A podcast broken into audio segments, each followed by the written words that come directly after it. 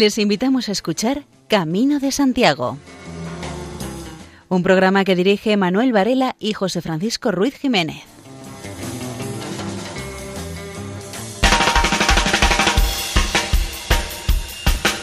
Muy buenas. En este preciso momento da comienzo una nueva emisión de este programa dedicado a la peregrinación jacobea. Reciban un saludo de María José López en la locución, Luis Miguel Gálvez en la parte técnica, José Francisco Ruiz en la supervisión y quien les habla, Manuel Antonio Varela.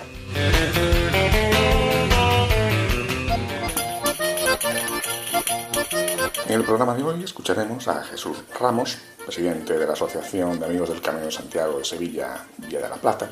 Y como tendremos a continuación las secciones habituales, pues también pasarán por el programa el historiador Francisco Singul, el franciscano Fray Francisco Castro Miramontes, y se tratará el tema de la gratitud, por ejemplo, en el espacio de Rezando Voy.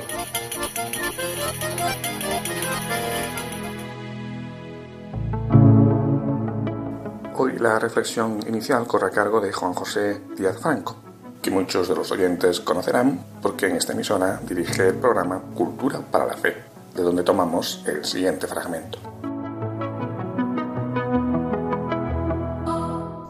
Una persona que peregrina es un extraño fuera de su tierra y de su cultura.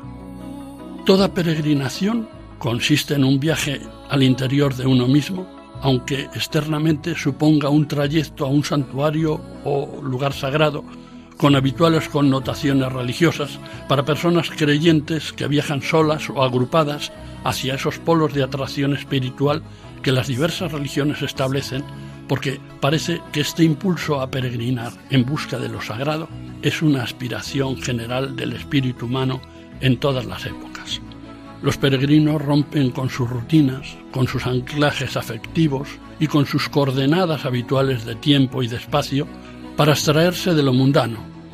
Y superando el cansancio, la incertidumbre y las penurias materiales, se dejan atraer por el magnetismo de los lugares donde parece que lo divino está más presente, o donde las circunstancias parecen concitarse para favorecer un contacto con lo sacro, con lo intangible, con lo misterioso, porque nada satisface la conciencia espiritual del ser humano que no sea la inmediatez de lo divino. Nos creaste para ti, Señor, y nuestro corazón no descansará hasta que no descanse en ti, acertó a decir San Agustín.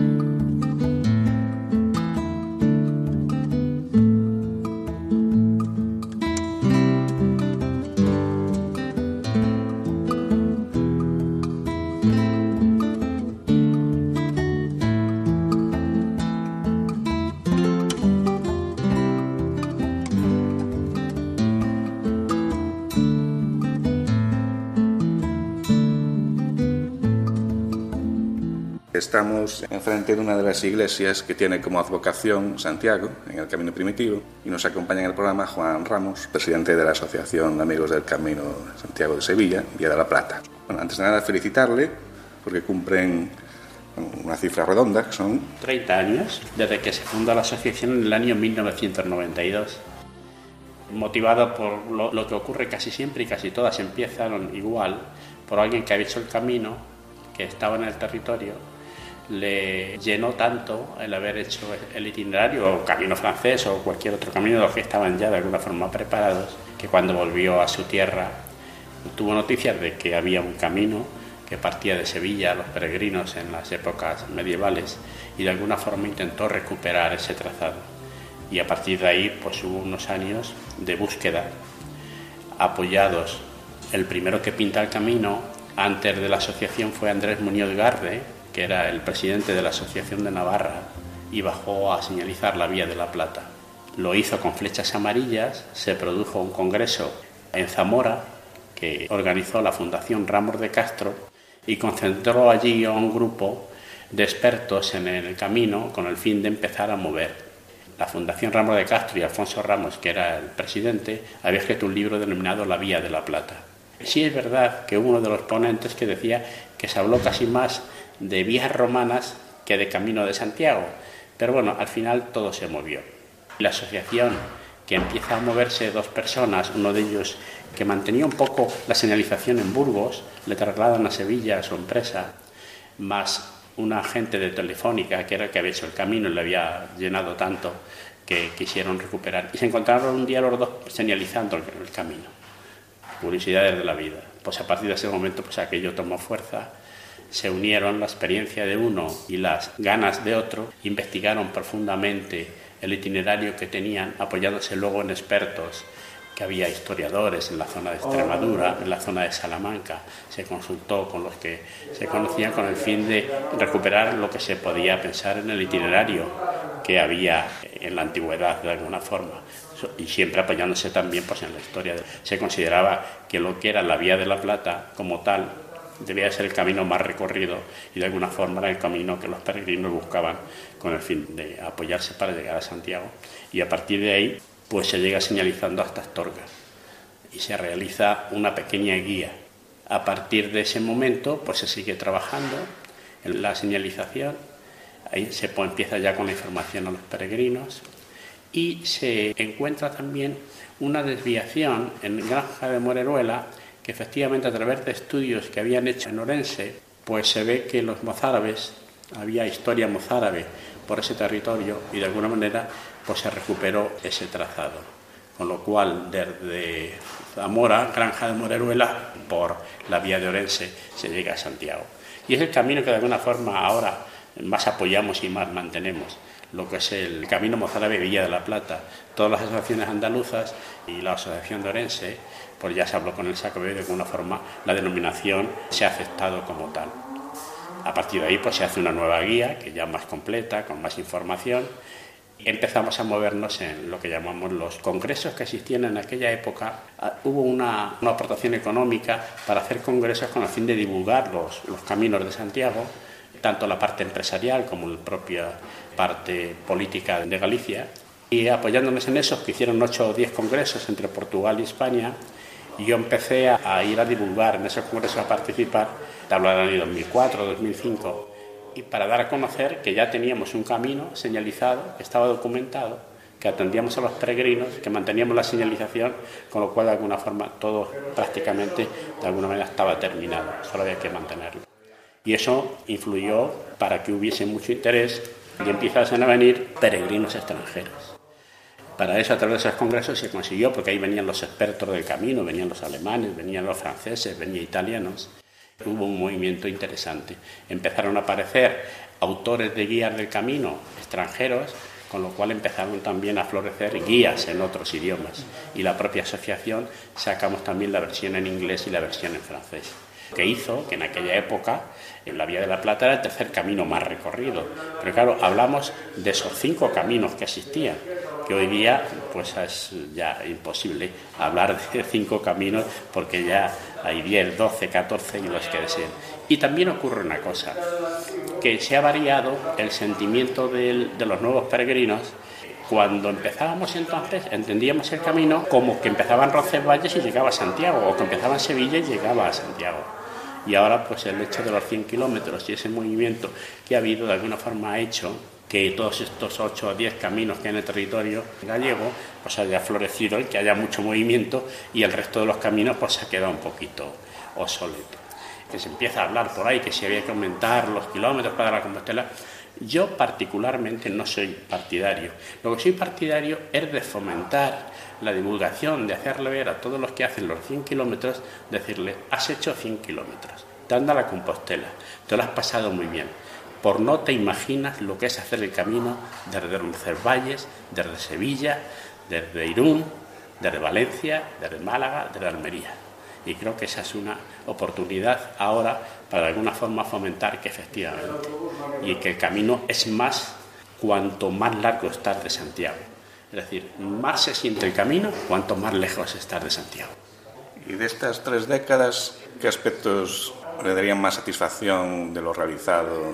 ¿Señalización, divulgación, algo más? La asociación, una vez que terminó todo ese proyecto que hablamos y que lo ha seguido manteniendo y que posteriormente, gracias al conocimiento que tuvo la propia administración y los ayuntamientos, han, han ayudado en parte a mantener un poco la señalización, a crear señalización nueva, a costearla, pues entonces la asociación se tiene que empezar a mover en otros sentidos porque eso ya está cubierto. Y entonces lo que tenemos lo más importante es la información al peregrino. Abrimos cuatro días a la semana. Hay que reconocer que es que Andalucía es la comunidad autónoma que más peregrinos aporta al camino de Santiago. Eso es un hecho inapelable. Con lo cual, nosotros 8 o 10 mil credenciales las damos con mucha facilidad, con lo cual es un movimiento que nos permite hacer eso. ¿Qué ocurre? Pues que muchos llegan como la primera vez.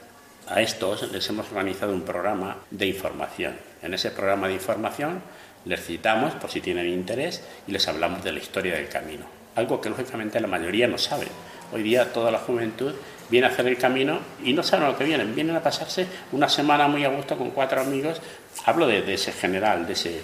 Yo soy una etapa y en la etapa los mayores éramos nosotros. Es decir, el resto era todo gente joven, una mediana edad, eh, de vacacional, de estudiantes, que se movía en ese itinerario. Entonces, con ese programa, pues les hacemos ver que el camino es algo más que hacer 100 kilómetros, que hay, que hay cultura, que hay devoción, que hay la propia historia de Santiago. O sea, que hay que saber un poco por qué se peregrina. Y después, posteriormente, que cada uno saque las conclusiones que quiera. Y ese es un, un hecho que, que hacemos. Hacemos actividades culturales un programa al mes de cultura, de visitar algo histórico, mirando un poco también por el tema jacobeo. Hacemos salidas al camino, una al mes por lo menos, siempre a caminos de Santiago. Es decir, nunca vamos a hacer otro itinerario que no sea hacer camino de Santiago. En Andalucía y en el entorno nuestro tenemos muchos itinerarios ya reconocidos oficialmente, los que vienen Mozárabes desde Almería, Granada, Córdoba a Sevilla, o los que suben de Málaga, donde nos acercamos un fin de semana, hacemos dos días y volvemos a casa, para luego hacer la programación especial de una vez al año, hacemos un recorrido llegando a Santiago de 8 o 10 días, que es lo que hacemos con muchos de los que hacemos. O sea, tenemos también esa otra parte. Y luego damos conferencias. Intentamos que haya también algo de cultura y buscamos expertos en el Camino de Santiago. Recientemente pues hemos tenido a Manuel Rodríguez del Sacobeo, hemos tenido al cura Leo Cebreino, a Paco Castro, hemos tenido autor musical de Canciones de Camino, José María Maldonado, es decir, que nos movemos en ese sentido. Y eso a la gente le viene bien porque seguimos fomentando de alguna cosa lo que es el camino y lo que es el, amor al camino, el sentimiento al camino. Y así hemos llegado a la situación que mantenemos. Tenemos 160 socios, habitualmente no todos tienen la aportación que debe hacerse, pero sí es verdad que en las asociaciones casi todas siempre hay 20 o 30 que son los que de alguna forma mantienen la actividad y el resto pues acuden de vez en cuando. Entonces nosotros eh, juntamos 50 o 60 personas, damos una conferencia y quedan muy contentos. Y de alguna manera pues eh, fomentamos también en que nos conozcamos todos y que hablemos de, de estas situaciones de lo que es el camino. Muy bien, Juan Ramos, muchas gracias. Pues gracias a vosotros por el interés que os tomáis, claro. Hace unos días fallecía Manolo Sanlúcar, cuya música será la protagonista de este programa. Y el primer tema musical que se emite será el titulado Al viento.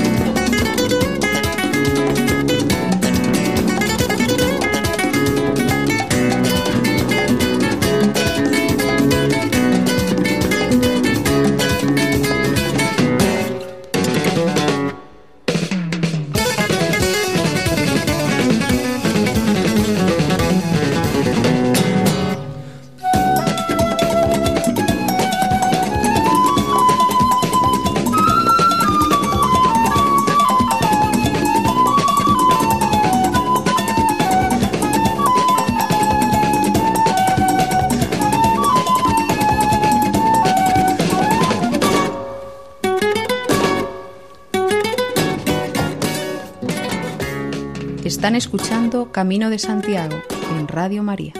Llega el momento de escuchar a Francisco Singul, tan gran conocedor de la historia del Camino de Santiago, que en esta ocasión nos cuenta los inicios de la ciudad compostelana. Escuela de Saber. Camino de Santiago por Francisco Singul. Comienzo de las peregrinaciones en los siglos IX y X.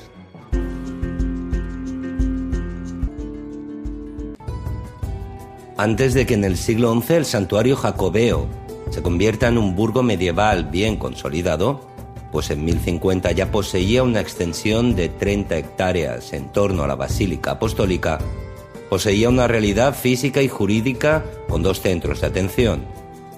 Se trataba de dos conjuntos de edificios construidos en espacios cercanos.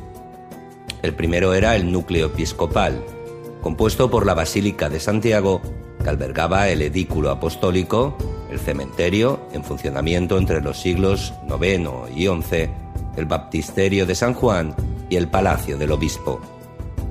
El segundo conjunto estaba formado por el monasterio de Antealtares, integrado por la iglesia del Salvador, las dependencias donde moraban los monjes y el claustro. La iglesia del Salvador poseía tres altares, dedicados a Cristo Salvador, San Pedro y San Juan Evangelista. Fue reconstruida en época de Cisnando I y Alfonso III, al tiempo que se construía la segunda basílica jacobea. Se reconstruyó hacia el año 1000, tras el ataque de Almanzor, y fue destruida definitivamente en 1073 o 1074, con el fin de dejar espacio para la cabecera de la catedral románica, iniciada en 1075. Fueron el obispo y los monjes de antealtares, con sus claustros y edificios situados ante la iglesia de Santiago, quienes constituyeron en lo fundamental el primitivo núcleo compostelano. Los edificios religiosos del santo lugar estaban situados muy cerca unos de otros, creando una densa aglomeración eclesial, rodeada por una muralla construida en época de Alfonso II y mejorada por el obispo Cisnando II. Más allá de ese recinto se extienden las tierras de labor del santuario jacobeo, obtenidas gracias a las ofrendas regias al santo patrono. La donación de Alfonso II en 834 concreta un espacio superior en más de 2.000 veces al espacio intramuros, unos 60 kilómetros cuadrados, con los que se inaugura el dominio feudal de la Iglesia Apostólica, el territorio denominado Tierra de Santiago. Este será el primero de una serie de tres privilegios reales firmados en el siglo IX, que le concederán al santo lugar un territorio en zonas concéntricas cada vez mayor.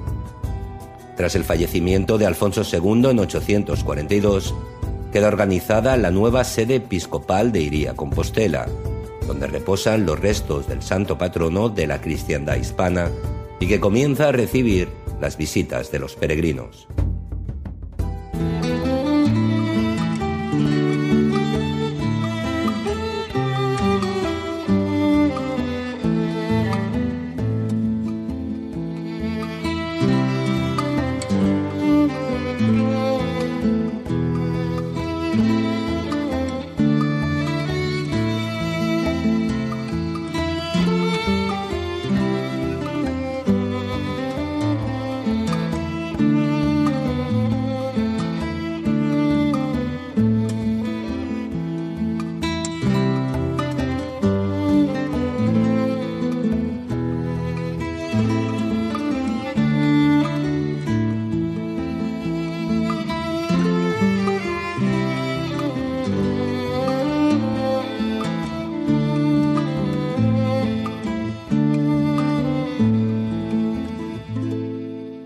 Anterior, el franciscano Fray Francisco Castro Miramontes nos hablaba de la necesidad de aprovechar el tiempo. Y ahora abunda en el tema, a partir de la frase latina carpe diem, explicándonos cómo hay que interpretarla. Paz y bien. Hace unos años, un film cinematográfico popularizó un adagio latino tan breve como cargado de significación. Se trata de la expresión carpe diem, que viene a significar algo así como aprovecha el momento presente. En la película era el lema que movía las voluntades de un grupo de adolescentes para dar rienda suelta a su creatividad poética y artística. Pero hoy en día, para no pocas personas, el vivir el presente provechosamente es tanto como decir vive a tope o a vivir, que son cuatro días. Expresiones en las que subyace una filosofía de vida que está, a mi modo de ver, haciendo mucho daño a la sociedad, especialmente a la juventud, torrente de vida en busca de experiencias novedosas y fuertes. Pero a lo que me refiero con estas dos palabras hijas del latín tiene poco que ver con estas concepciones. Aquí lo que está en juego es la caridad y la profundidad de una vida asumida desde el don de lo que somos y aquello que somos llamados a ser. Aprovechar el momento presente es atreverse a vivir a fondo nuestra mismidad, nuestro ser único e irrepetible. Es vivir con hondura el ser que somos en este preciso instante, en el tiempo y en el espacio. Huelga decir que esta es una tarea que dura toda la vida, pero que comienza ya, aquí y ahora. La ansiada felicidad a la que nos sentimos irremisiblemente abocados no es algo etéreo, es la realización concreta del ser que somos. Decía Santa Teresa de Calcuta, yo vivo solo para hoy, y lo hizo desde la hondura del ser, desde su vocación específica de amor y servicio a los más pobres. Tomar la vida en serio, sacar el jugo a cada segundo, aliarse con el dios Cronos, enfrentarse con serenidad a las circunstancias de la vida, por adversas que sean, es aprovechar el momento presente. A veces nos perdemos la grandeza de la hora por soñar imposibles. Paloma Zabala ha sabido expresarlo muy bien. Le cedo la palabra. No vivamos desperdiciando nuestra vida, preparándonos solo para una felicidad que creemos va a venir, pero que de momento nos impide disfrutar de las pequeñas felicidades presentes. Solo existe el presente y puedo ser feliz hoy o no serlo nunca, trabajar hoy o no trabajar nunca más, vivir el día de hoy o diluirme en la droga de la amargura. Así pues, dos palabras para tu meditación y para la acción diaria. Carpe diem. Las pequeñas felicidades presentes comienzan en uno mismo, aquí y ahora. Solo así, desde esta actitud existencial confiada, podremos convertirnos en sembradores de felicidades ajenas. No perdamos el tiempo. No hay posibilidad de aburrimiento. Hay tanto por hacer. Comienza en ti. Tú eres la obra magna. Y verás cómo, si permites que fluya en lo más profundo de tu ser el manantial de bondad que atesoras, llegará un momento que tu vida no será sino un testimonio o monumento de amor para la humanidad. Este es tu tiempo ni ayer ni mañana, es el ahora, inmediato, intenso, profundamente vital. En los siguientes minutos musicales volvemos a tener con nosotros a Manolo Sanlúcar, quien tanto hizo por el flamenco. El tema que escucharemos es el titulado Ana María.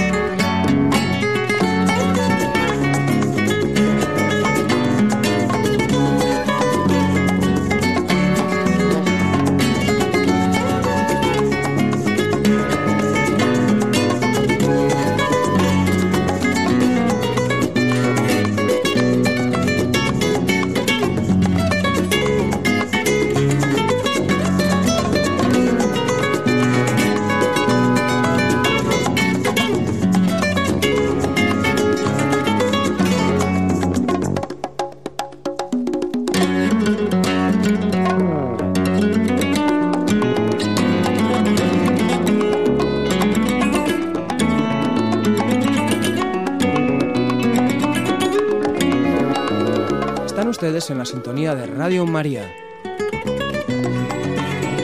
Seguimos ahora con la emisión de Rezando Voy, en esta ocasión dedicado al tema de la gratitud. Oración para el día de hoy. Valores y contravalores del camino. Gratitud frente a exigencia.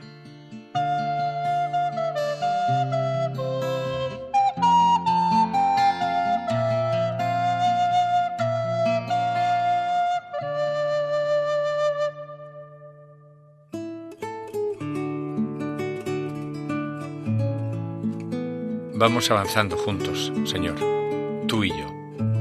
Me vas abriendo los ojos, me vas guiando, me vas enseñando a peregrinar por fuera y por dentro. Hoy también quiero aprender de ti. ¿Qué querrás decirme? ¿Qué querrás enseñarme? Lo que tú quieras. Será como lluvia que caiga sobre esta tierra que soy, esperando tu palabra que llena de sentido, tu luz que me invita a reflexionar sobre la vida aliento que despierta en mí tantos deseos. Allá vamos, Señor.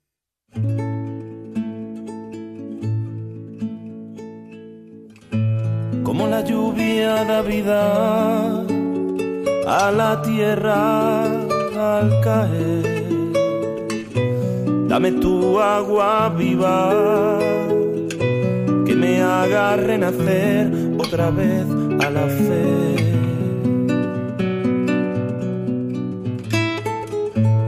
Como la lluvia da vida a la tierra al caer.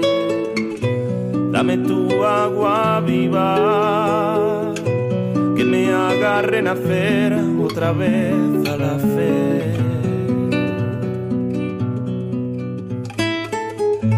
Como la lluvia da vida a la tierra dame tu agua viva que me haga renacer otra vez a la fe, otra vez a la fe.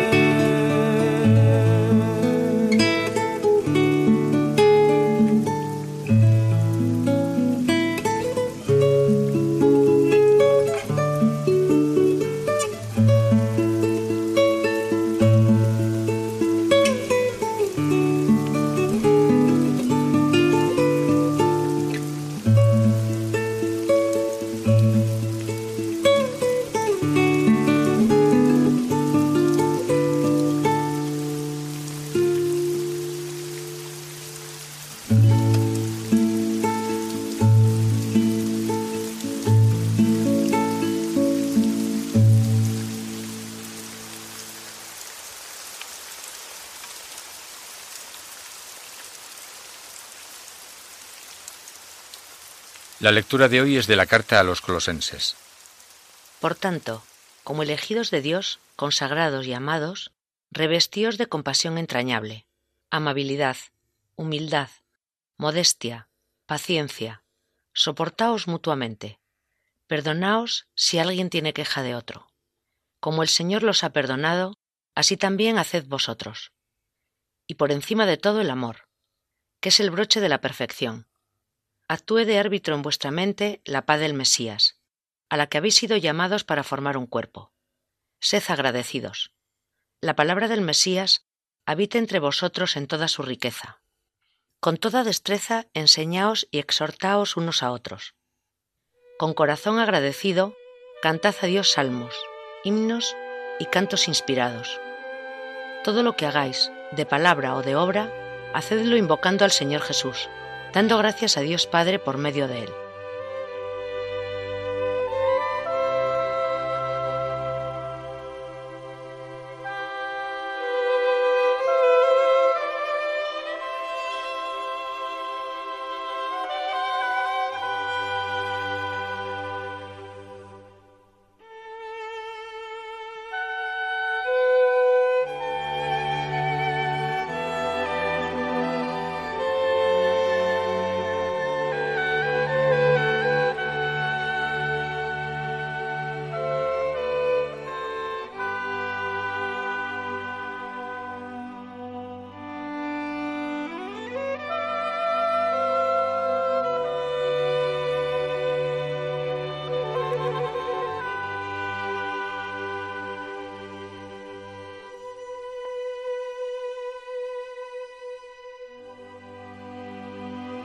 Hay quien vive siempre con la queja en los labios.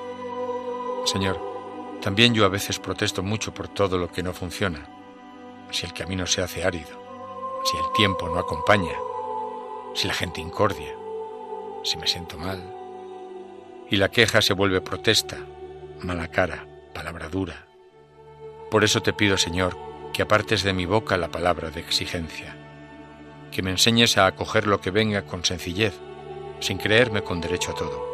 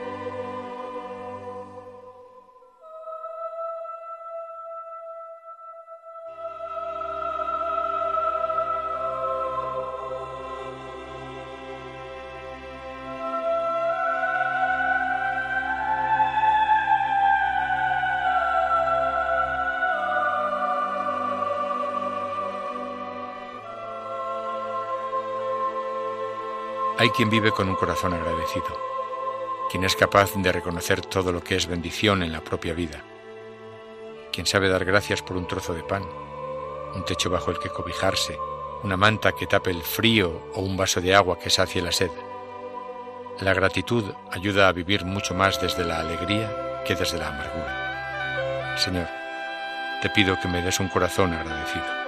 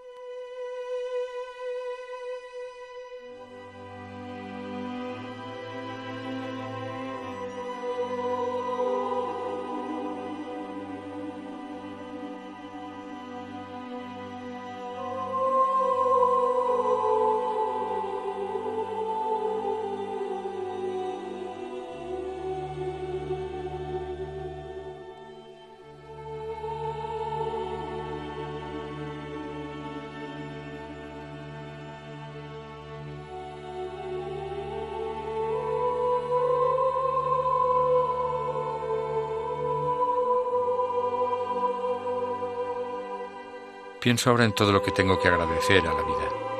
Nombres, rostros, gestos, momentos de mi vida cotidiana que a veces pasan desapercibidos.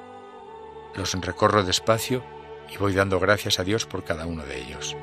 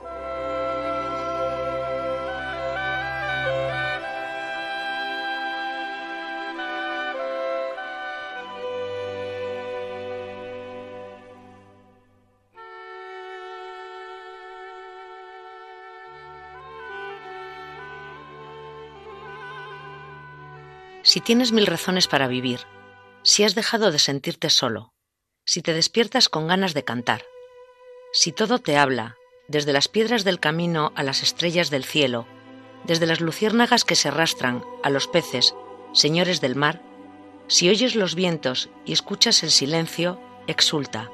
El amor camina contigo, es tu compañero, es tu hermano.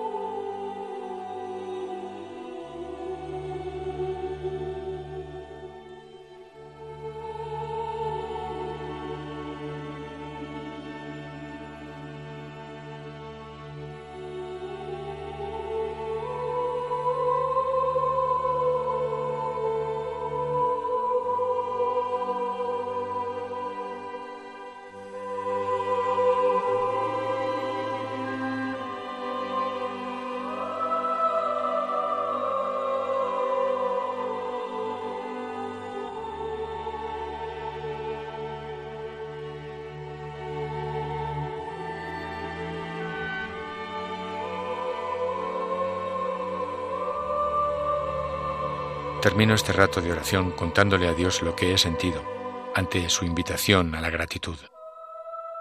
Le hablo de lo que me pasa por dentro. Dejo que esa gratitud se convierta en llamada, en promesa, en ofrenda.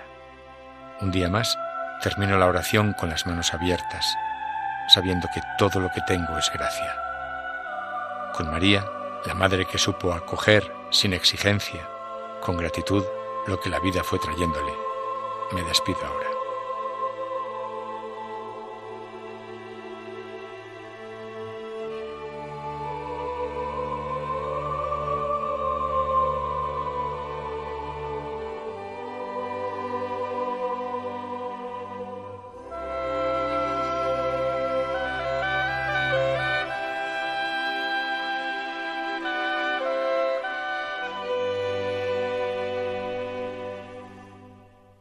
Dios te salve María, llena eres de gracia, el Señor es contigo. Bendita tú eres entre todas las mujeres, y bendito es el fruto de tu vientre, Jesús. Santa María, Madre de Dios, ruega por nosotros pecadores, ahora y en la hora de nuestra muerte. Amén. Gratitud. En la carta a los colosenses dice San Pablo que la paz de Cristo presida vuestros corazones, pues a ella fuisteis llamados formando un solo cuerpo y sed agradecidos. Hay quien va por la vida y por el camino exigiendo, creyendo que el mundo le debe todo. De verdad, hay quien es incapaz de entender el concepto de gratitud o de acogida. Hay hospitaleros desencantados por todo lo que tuvieron que vivir. Gente que llega a un albergue exigiendo de malos modos una cama y que no acepta dormir en el suelo o que el agua pueda estar fría. Gente que parece tener en los labios la palabra despectiva, el reproche, la protesta.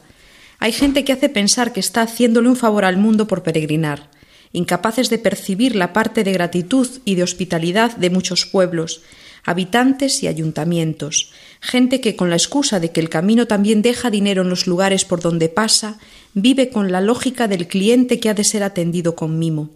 Gente que si por casualidad, en lugar de un albergue, tiene que dormir en un pabellón, pone el grito en el cielo.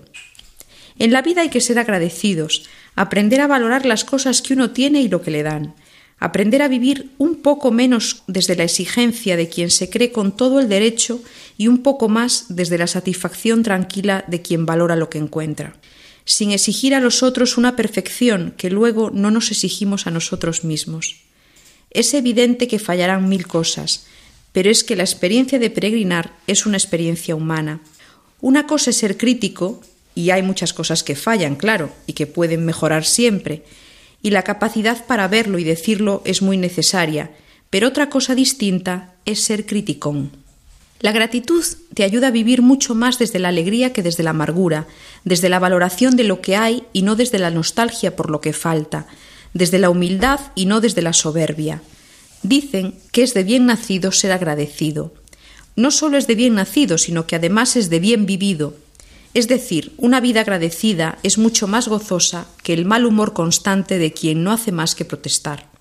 La última etapa en la ruta es un día para dar gracias por todo lo que se fue encontrando en el camino, por todas las personas que nos hicieron alguna jornada un poco más amable, por quienes se preocupan más de que estuviésemos bien, por quienes encontramos, por los que nos esperan, por tener un techo, comida, ropa, medicinas, el día de la llegada a Santiago es un día para la gratitud por las gentes y por las cosas del camino, y por las gentes y las cosas importantes de nuestra vida cotidiana. Y un tema musical más de Manolo Sanlúcar, que se titula En la oración.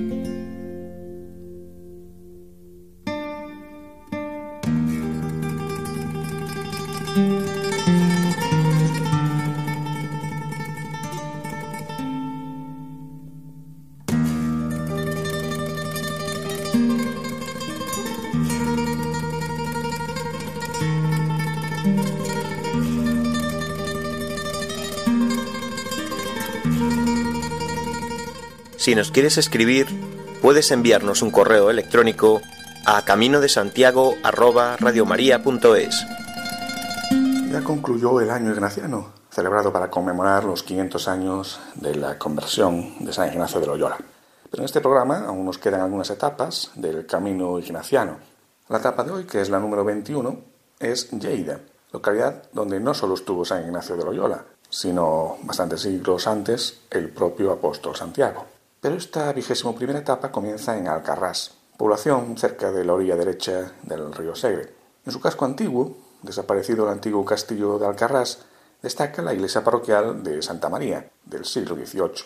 Tiene una fachada barroca de tres cuerpos, un portal decorado con columnas y capiteles corintios y una amplia escalinata. El interior es grandioso, tiene tres naves y una majestuosa cúpula de 37 metros de altura y 20 de anchura. En el año 1136 desapareció un notable altar barroco. Y andando andando llegamos a Butzenit, que desde 1347 es santuario de la Madre de Dios. Una barca atraviesa el Segre en este lugar.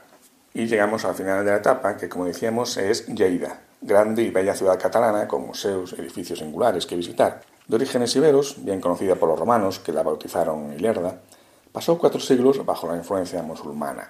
La ciudad fue reconquistada por el conde Ramón Berenguer a mediados del siglo XII. La Seu Bella, comenzada en el XIII y dedicada a Santa María, se construye con planta románica y en el mismo emplazamiento en el que estaba situada la mezquita de la ciudad. Por su parte, la iglesia románica de Santa María de Gardeni y su torre conservan restos del monasterio de los Caballeros Templarios del siglo XII. Muy cerca se encuentran las ruinas de las antiguas murallas que una vez rodearon la ciudad y algunas paredes de la Zuda, una fortaleza árabe del siglo IX, que fue reconstruido en el siglo XIII por el rey catalán Jaume I. El edificio románico del ayuntamiento, en la plaza de la Paería, es del siglo XIII, y en la plaza de la catedral está la Seu Nova, o Catedral Nueva, del siglo XVIII. Cerca de ella, el Hospital de Santa María, un antiguo convento con un impresionante patio interior gótico, Además de este patio gótico formígero del siglo XV, vale la pena visitar la iglesia románica de San Llorenç y la iglesia de San Martín, las dos del siglo XII. Otros puntos destacados pues, son el casino principal y el palacio episcopal. Para el peregrino tiene un especial interés la capilla en la calle Mayor, en la que se recuerda una leyenda sobre el apóstol Santiago. En su caminar por España, predicando el Evangelio, Santiago se clava una espina en el pie y no puede andar. Tampoco llega a ver eh, dónde tiene la espina, puesto que está muy oscuro. En su desesperación, del cielo llegan unos angelitos que, con sus farolillos encendidos, le ayudan a salir del apuro. Y cada 24 de julio, los niños y niñas de Lleida se pasean por las calles del casco antiguo con farolillos encendidos, en honor al apóstol Santiago. Finalmente, recordar que la presencia de los padres jesuitas en Lleida está en la parroquia de San Ignacio, en la Plaza de España. Ahora entramos en la contemplación de la vida en su plenitud. Entramos sintiendo con Jesús y con los discípulos que la última puerta se ha abierto, que ya no hay nada que nos pueda detener en nuestro camino hacia la libertad y hacia la felicidad eterna en el amor de Dios. Estos días están llenos de gracia y de luz. Nos regocijamos en cada pequeña flor, con cada pájaro, con cada sonrisa, con cada mano tendida. Nos acercamos al conocimiento interno de Jesús resucitado y le pedimos que nos ayude a cumplir nuestro compromiso con la vida para siempre. Hablamos con él, nuestro amigo, en el coloquio al final de la oración y durante todo el día. Hoy y en los días que siguen, Ignacio nos invita a pedir la gracia de ser felices y de regocijarnos intensamente por la gran gloria y alegría de Cristo nuestro Señor que ha resucitado. Nadie podía imaginar que esto iba a suceder, aunque el profeta Isaías ya había anunciado que mi siervo tendrá éxito, será elevado al honor alto y sublime. Pero los últimos días de Jesús fueron tan difíciles de soportar y su muerte tan incomprensible que lo que menos podían pensar era que Dios estaba con ellos. Todos estaban perplejos y desmoralizados. Más de una vez en la Biblia se relata que una mujer estéril y de edad avanzada incomprensiblemente ha engendrado un hijo. Las escrituras nos recuerdan que para Dios nada hay imposible. Pero aún así, la vuelta de Jesús a la vida era difícil de creer. Tan difícil que a pesar de que los guardias se lo contaron a los principales sacerdotes y a los ancianos, ninguno lo creyó. Pero hoy día creemos que la resurrección es la verdad última del extraordinario poder y bondad de Dios. Dios tiene el poder de liberarnos de la muerte, de todo tipo de muerte.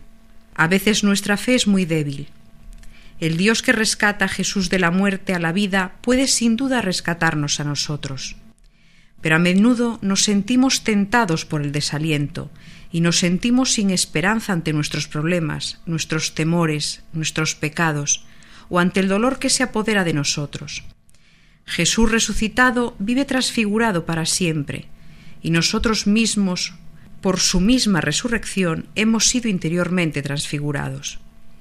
Tenemos en nosotros la semilla de la resurrección.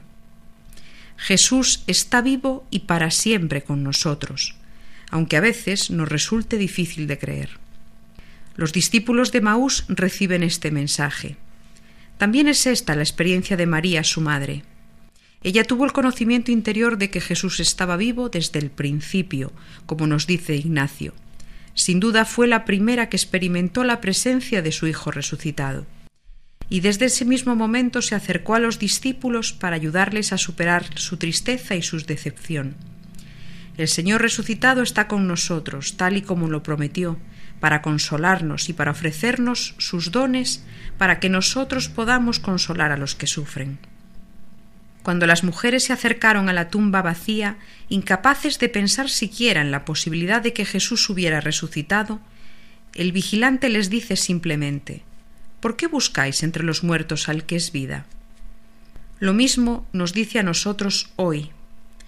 Con demasiada frecuencia no podemos creer las buenas noticias acerca de nosotros mismos o de nuestro mundo.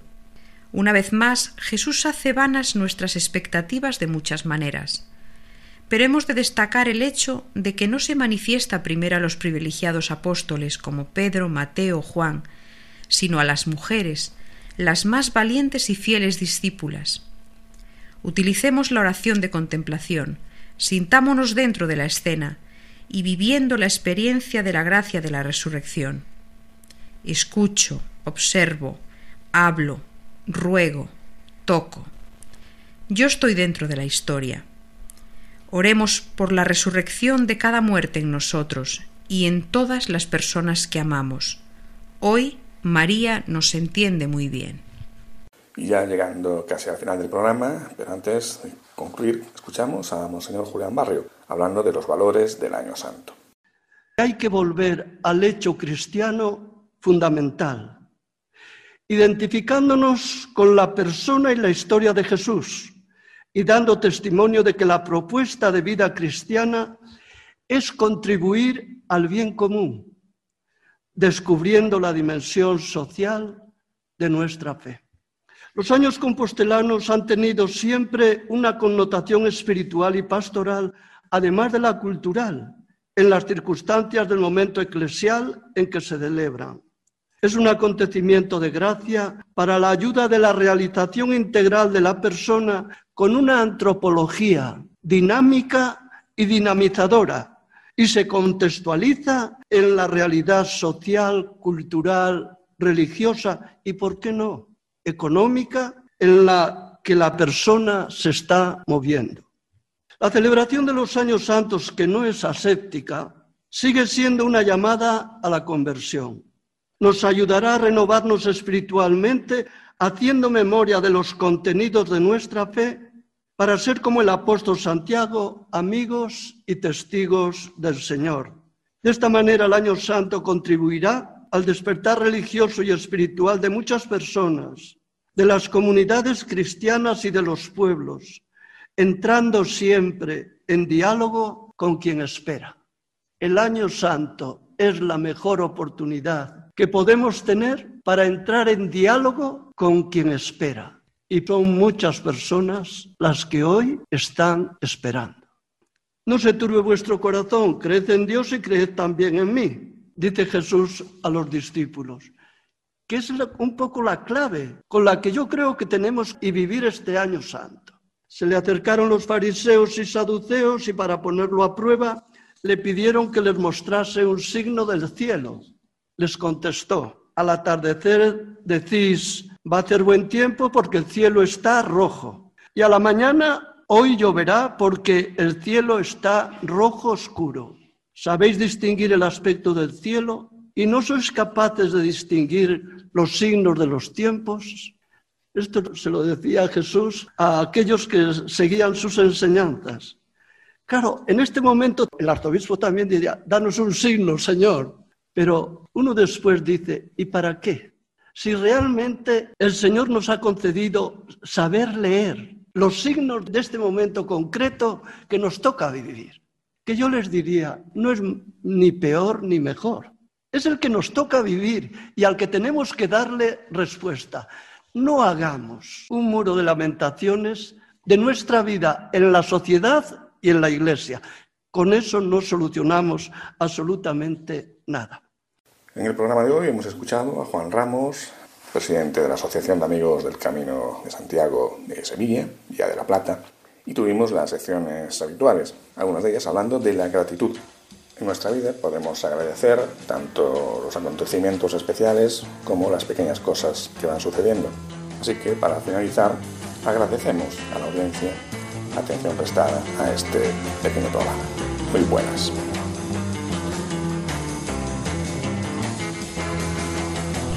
Han escuchado en Radio María Camino de Santiago, dirigido por Manuel Varela y José Francisco Ruiz Jiménez.